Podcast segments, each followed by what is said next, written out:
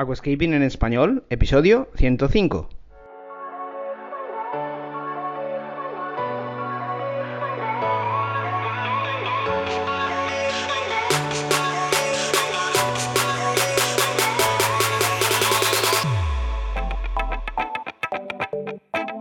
Muy buenos días a todos y bienvenidos a Aquascaping en español, el podcast de Nascapers para todos aquellos apasionados al paisajismo acuático que queréis llevar vuestro acuario a un nivel superior.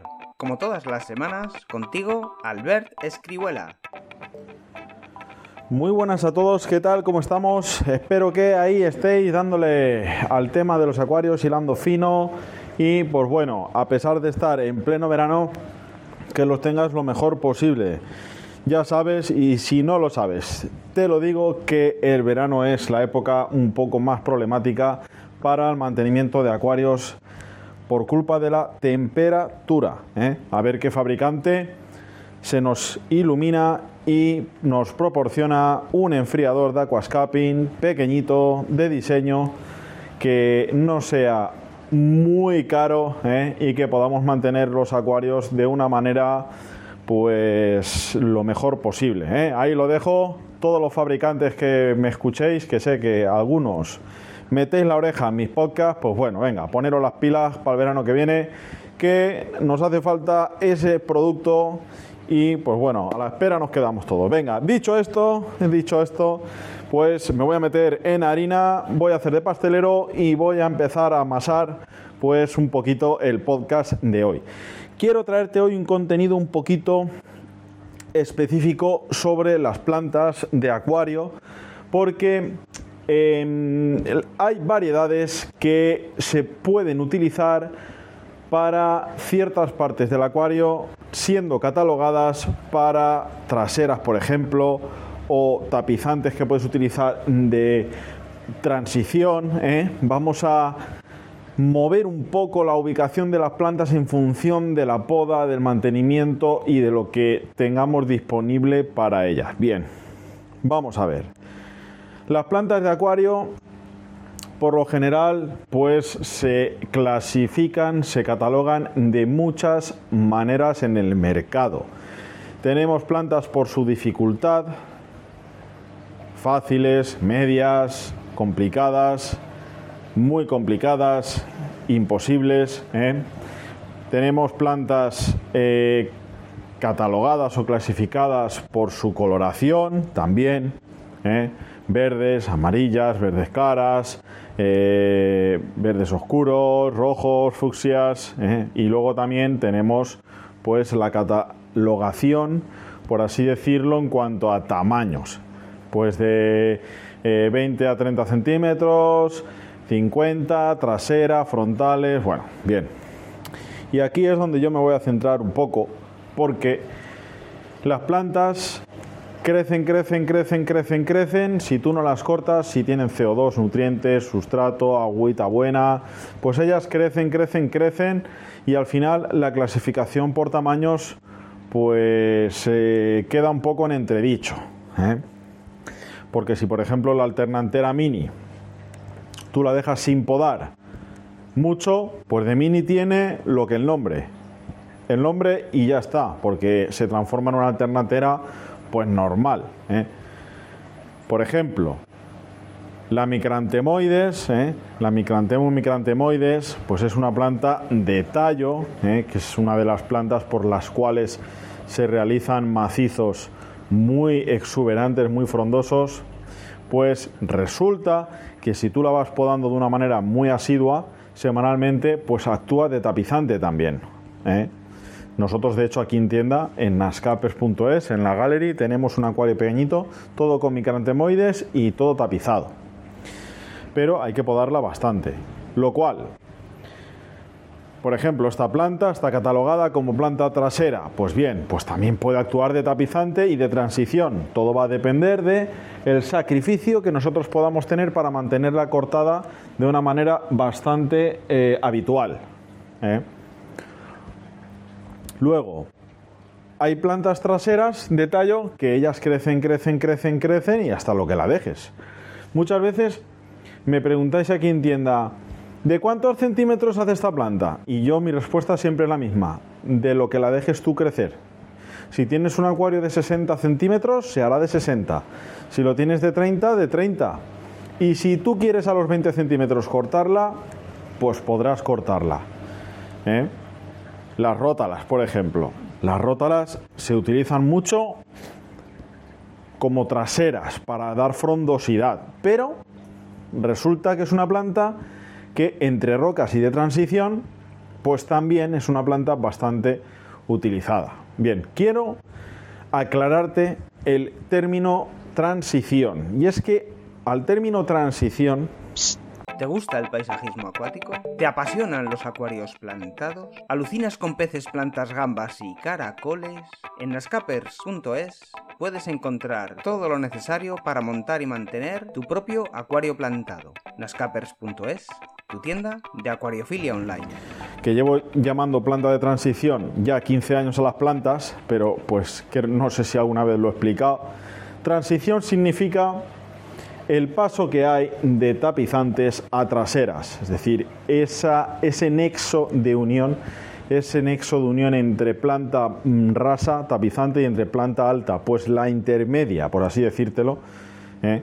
es la planta de transición, es decir, una planta que mediante a su poda, su crecimiento, su fisonomía, pues te haga esa, eh, esa visión 3D de, perspectiva del acuario plantado. ¿De acuerdo? Pues eso es planta de transición. Bien, puntualizando el tema de planta de transición, voy a volverme a centrar y es que hay especies como la micrantemoides, como la rota la sepegrin, rota la rotundifolia, la HRA, la colorata, la índica. Eh, pues bueno, todas estas plantas son traseras, pero también puedes dar la connotación de ponerla intermedia, de transición y hacer una poda pues ascendente o descendente, pero puedes eh, eh, utilizar estas plantas como por ejemplo la utilidad que le puedes llegar a sacar a un Pojostemon Helferi, a una Staurogine repens, de acuerdo, que son plantas intermedias. Pero por ejemplo, ya que hemos nombrado la Staurogine, pues la Staurogine repens resulta que pues puedes darle cierto aspecto de tapizante si la pones en el frontal, sobre todo se utiliza para acuarios muy barrocos, para acuarios pues holandeses incluso, que te la traes al frontal y ella pues crece tipo arbusto, tipo seto, pero si la vas cortando muy a ras, pues arranca de abajo y pues nos da esa visión pues un poquito em, tapizante, ¿de acuerdo? Por ejemplo, por ponerte otro ejemplo, el musgo Taxophilium flame moss. Es un musgo que a mí particularmente me gusta mucho para meterlo y pincharlo en sustrato o arena y pues la verdad es que conseguimos unos efectos muy chulos porque parece un ciprés ya que pues eh, tiene un crecimiento con conicidad ¿eh?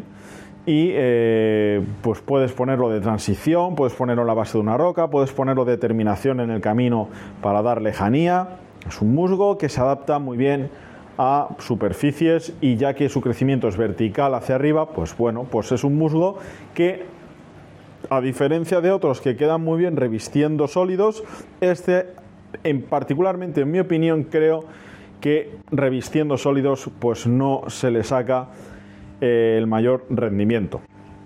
Pienso que es un musgo que puedes perfectamente plantarlo como una planta, pero no saca raíz. Él se queda anclado, pero no saca raíz. En tienda, Volcán, el acuario famoso Volcán, lo tenemos con Flame Moss, pues imitando a unos pequeños cipreses y pues bueno, podéis verlo aquí, podéis verlo en un montón de reels de publicaciones en Instagram y Facebook.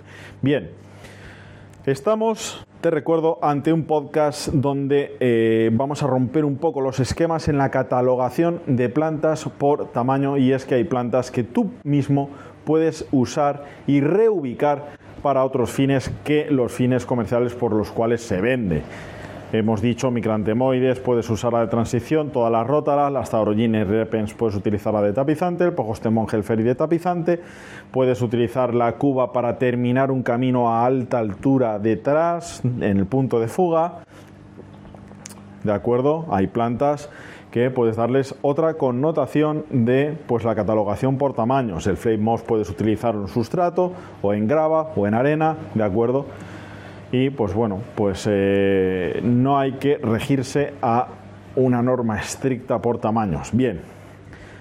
Otra cosa que os quiero comentar es que pues hay plantas como por ejemplo la alternantera Reiniki Mini, pues puedes ponerla prácticamente de trasera puedes ponerla de trasera. También es una planta que hace muy buena simbiosis con las Taurogine repens. Puedes ponerla más delantera, incluso si la podas como las Taurogine, como te he explicado, bastante, bastante.